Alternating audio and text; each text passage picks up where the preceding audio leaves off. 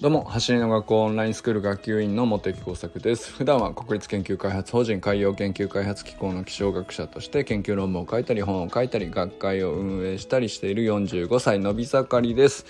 今日は本番に強くなるメンタルコントロール技術があるっていうことを話してみたいと思います。今日はねあの読書感想文ですね。感想文ってほどちゃんと読んでないけど、えっ、ー、と、これは面白い本だからもう、あの、これからちゃんと読みたいに近いけど、うんと、まあ今んとこね、すごいいいなと思って、あの、面白く読んでるっていう程度ですけれど、あのちょっと紹介に近くなるかもしれないけどまあでもある程度もうすでに感想もあったりするので、えー、話してみたいなと思っております。さて本題に入る前にいつもの通りクラウドファンディングのレーサーズのね奨学金制度のクラウドファンディングの、えー、進捗について、えー、見ておきましょうか。今どんぐらいだろう？今日も増えてたんですよね。えー、っとねあはい。えー、っと55人になった。あえー、っとですね11月10日、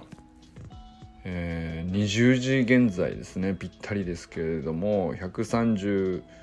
万2900円。支援者数が55人で残り8日、えー、達成率は454%まで来ました。すごいですね。なんか本当にここ数日またちょっと勢いが出てきたなという感じがしますね。本当にありがたいなと思います。残り8日ってねあの結構短くないですからね。なんかこの今のペースってこの時期に来てやっぱりこうやって1日数人ずつみたいなペースってやっぱり本当にすごいなと思いますね。本当にプロジェクトの底力だなと思いますし、えー、走りの学校に対してね、えー、そもそもの全体の活動に対して共感してくださってる方も本当に多いんだなっていうふうに改めて感じますね。ありがとうございます。よろ引き続きね、よろしくお願いします。さて、今日はですね、本番に強くなるメンタルコントロール技術があるっていう話をね、まあ、まあまあ、あるでしょうと、なんとなく思っていたんですけど、で、まあよくそういう本もそれなりにね、読んできたし、えー、その感じの本、ここ最近だと、えっ、ー、と、集中力の本だとか、えー、ね、あのちょこちょこ紹介してきたりとかしましたけど今日はですね、え、タイトルが99%の人がしてこなしていないたった1%のメンタルのコツっていうですね、えー、河野栄太郎さんと田中ウルベ都さんっていうお二人のですね。お二人ともね多分結構アスリートの方なのかな。えっと河野栄太郎さんは、まあ、東大文学部で水泳部の首相だったんですけどまああの外資系のコンサルティングとかなんかいろいろやられてっていう感じですかね。だからまあえっ、と河野さんとしてはなんかビジネスマンとしてのメンタルみたいな、えー、側面があるのかなやっぱり、えー、背景としてはですね。で田中ウルヴェ都さんっていう方は結構ねテレビ出演も多い方で有名だと思うんですけど国際オリンピック委員会のなんか委員だったりえっ、ー、となんかもともと確かシンクロナイズドスイミングとかのメダリストで確かねなんかその何個かあの僕もえっ、ー、と本人が出ている動画でその銅メダル取った後引退してその後こういう風に燃え尽きていろいろ苦労したみたいなことを喋ってる動画を見たことがあってあなるほど。なんかやっぱりその突き詰めた人がそれがねなんかこういう風になるっていうそこもねなんかあの正直に語っておられる感じで。でまあそういうのを経て例えば車椅子バスケ男子の日本代表のメンタルコーチを務めたりとかなでしこジャパンの女子サッカーの日本代表のメンタルコーチっていう風にまあ本当に、えー、まあ、プロのねメンタルコーチっていうのをうんとまあかなり世に広く知らしめた人の一人なんじゃないかなと思ったりしますね。あの旦那様が、えフランス人でウルベっていうなんだミドルネームっていうんですかねこの入ってるミドルネームじゃなくてファミリーネームなんですかね。あのー、で、まあ、田中ウルベ子さんっていうねちょっとあの名前もキャッチーな目を引くあのお名前だなと思ったりしたんですけど。でまあこのかお二人がまああのアスリートもねビジネスマンもやっぱりメンタルいろいろ、興味のある人が多いでしょっていうので、えーまあ、そういう趣旨かなというふうに思いましたけど。であのまあまあなんかその賞は結賞立てとしては結構多くてうんとずどこを話そうかなっていう感じではあるんですけど、えっとね、やっぱりまあ一番そのメインになっている図だなと思ったのが一つあったんですよね。その、えっと、縦軸横軸にこう証言を4つの証言に区切るっていう図が1枚書いてあってこれはなんか絶対コアのメッセージだなと思ったやつがあるんですけどえっ、と横軸に何を取るかっていうとですねまあプラスの感情をマイナスの感情っていう。でまあ僕ら普通にねポジティブに捉えるとかネガティブになっちゃうとかまあそっちしかなんかあんまりメンタルって、えー、イメージがないかもしれないですけれどその一個の軸だけでは実はないよねっていうところがなんかあのー確かになんていうか考えた方がいいな知ってた方がいいなって思ったことだったんですよね。でこれ縦証言に縦の軸に何を持ってくるかっていうとあの同じポジティブでもドキドキしているポジティブと,、えーと、落ち着いた感情の中でのポジティブがあるよねっていうこれを2つに分けているんですね。これはネガティブに対してもそうなんですけどあのドキドキとこう心臓の鼓動が高鳴っているようなネガティブと、えー、ていうか鼓動としては落ち着いているんだけれども、えー、ネガティブで負の感情であるっていうのとはあの区別して対処というか扱取り扱いが違うんだという感じのお話。だから4つの証言に分かれるとですねえープラスの感情でドキドキしているっていうのは言葉で言うところだと楽しいワクワク嬉しいみたいなやつですね。まあまあいわゆるこれポジティブの代表格だなっていう感情かなと思うんですよね。でだけど、うんと、プラスの感情なんだけど落ち着いているうん状態鼓動が速くはなっていない状態っていうのもあるじゃないですか。でこれもこれでまあポジティブはポジティブだよねって言って分けているんですけどそれは例えばリラックスとか落ち着いた平穏な状態これもポジティブなんだけどうんと嬉しい楽しいとはワクワクとは区別しているんですよね。でおそらくなんですまあおそらくというか、まあ、この本で主張しているのは起こることがえー、違うし効果も違うし、えー、逆に言うと陥ってしまう何て言うか落とし穴みたいなものも、えー、この2つはそれぞれ違うから分けているわけですね。でこれ逆にですねネガティブな方マイナスの感情に関しても2つに分けていて、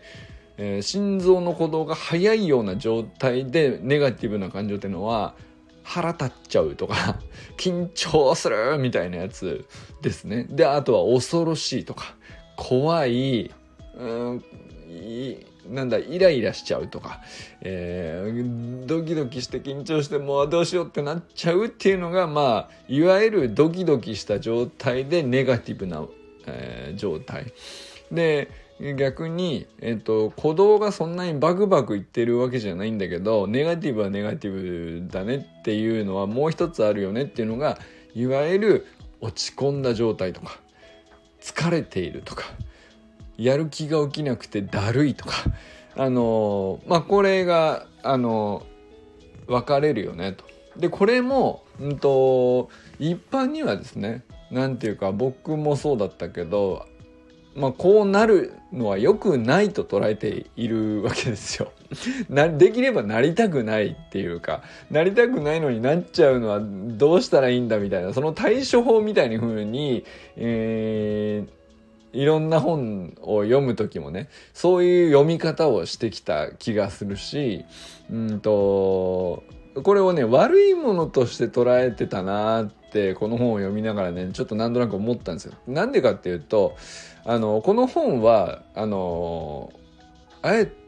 て、えー、なんですけどこの4つの証言に分かれる心理的な状態っていうのをどれも良くも悪くもないっていう立場なんですよねあの大きく言うと。であの良くも悪くもなくてどの証言の感情というか心理的状態に対しても効果があり、えー、陥りやすい罠があるっていうそういう捉え方なんですよ。であのじゃあプラスで楽しいでワクワクでドキドキずっとしっぱなしがあの最高の理想の状態かっていうとそうじゃないでしょっていう まあ、例えばそういう感じですね。できればなんかそっちを望みたくなるような、あの、僕はねなんかそういうイメージでずっといたんだけど、あのそれがずっと続かないよねそれがずっと長く続いてる人ってすごいよねっていう価値観というかまあ見方をしていたなと僕は気づかされたんですけど必ずしもそうじゃないんじゃないのという感じですね。であのー、まあいろんなことがそのそれぞれの心理的状態に対してはその効果と、えー、陥りがちな罠があるよっていうのが、まあ、この本のいろんな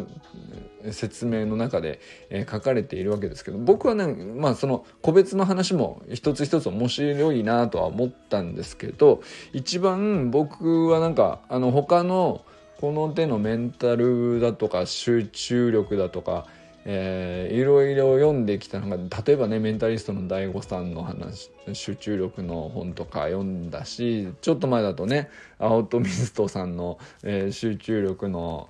えー、本とかもちょっとね紹介したりしましたけどちょっとなんかあの趣向が違って面白いなと思ったっていうのは、えーと、この縦軸横軸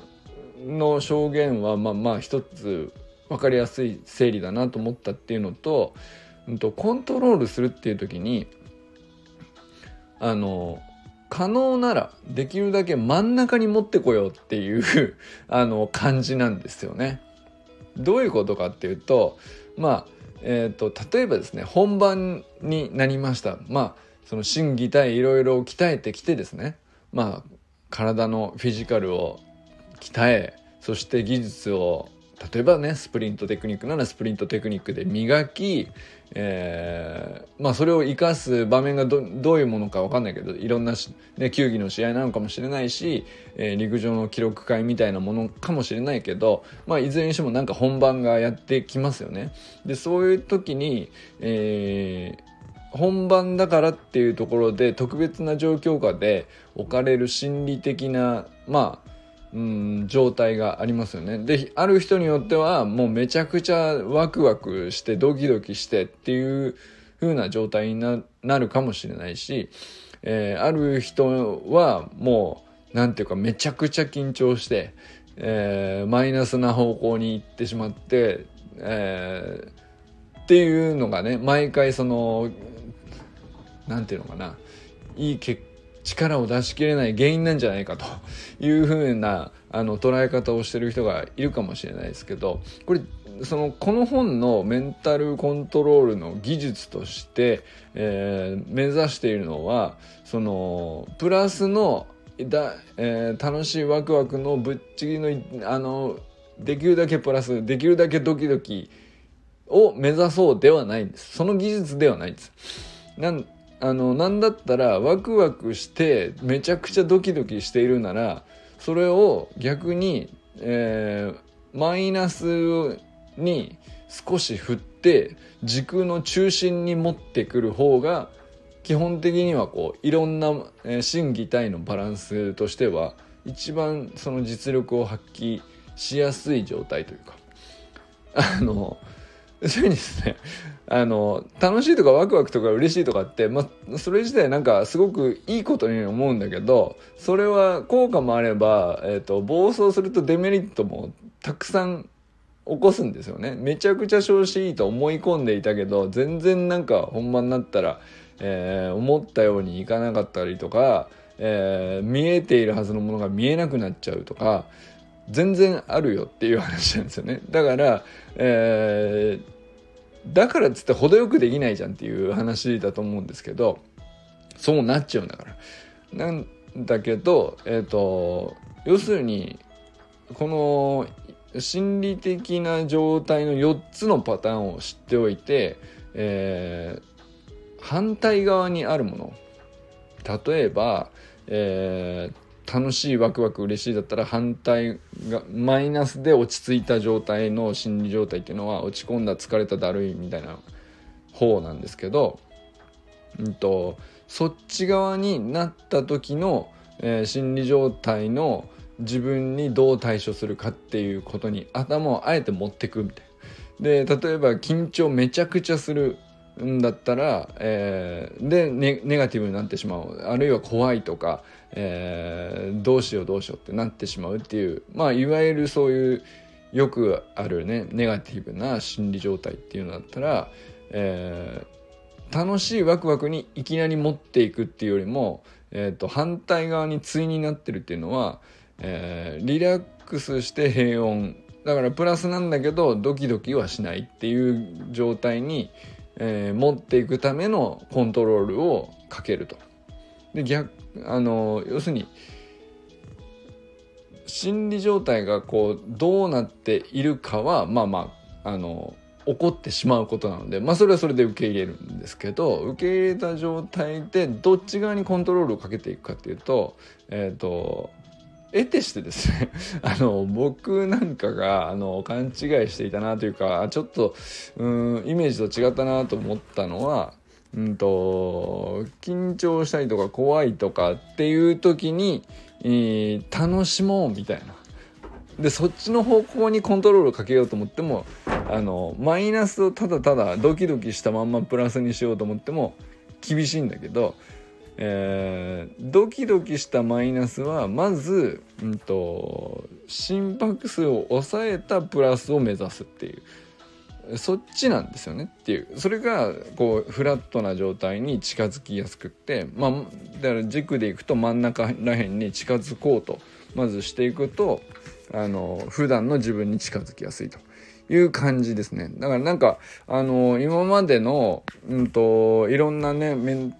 タルとか心理学ものとか行動科学とか集中力とかいくつかね読んで紹介してきたのとはちょっと趣旨が違って面白いなと思ったのでね、えー、これまたちょっとちゃんとまだまだ読み込めていないので引き続き、えー続編があるかもしれないですが、また喋ってみたいなと思っております。ということで、今日はね、まだ読み途中なのでこんな辺にしときますけど、まあ、今日はね、本番に強くなるメンタルコントロール技術があるっていうことだけ知れば、なんか、ね、興味持つだけでもね、なんか一歩目になるんじゃないかなと思ったんで、えー、話してみました。ということで、これからも最高のスプリントライフを楽しんでいきましょうバイモス you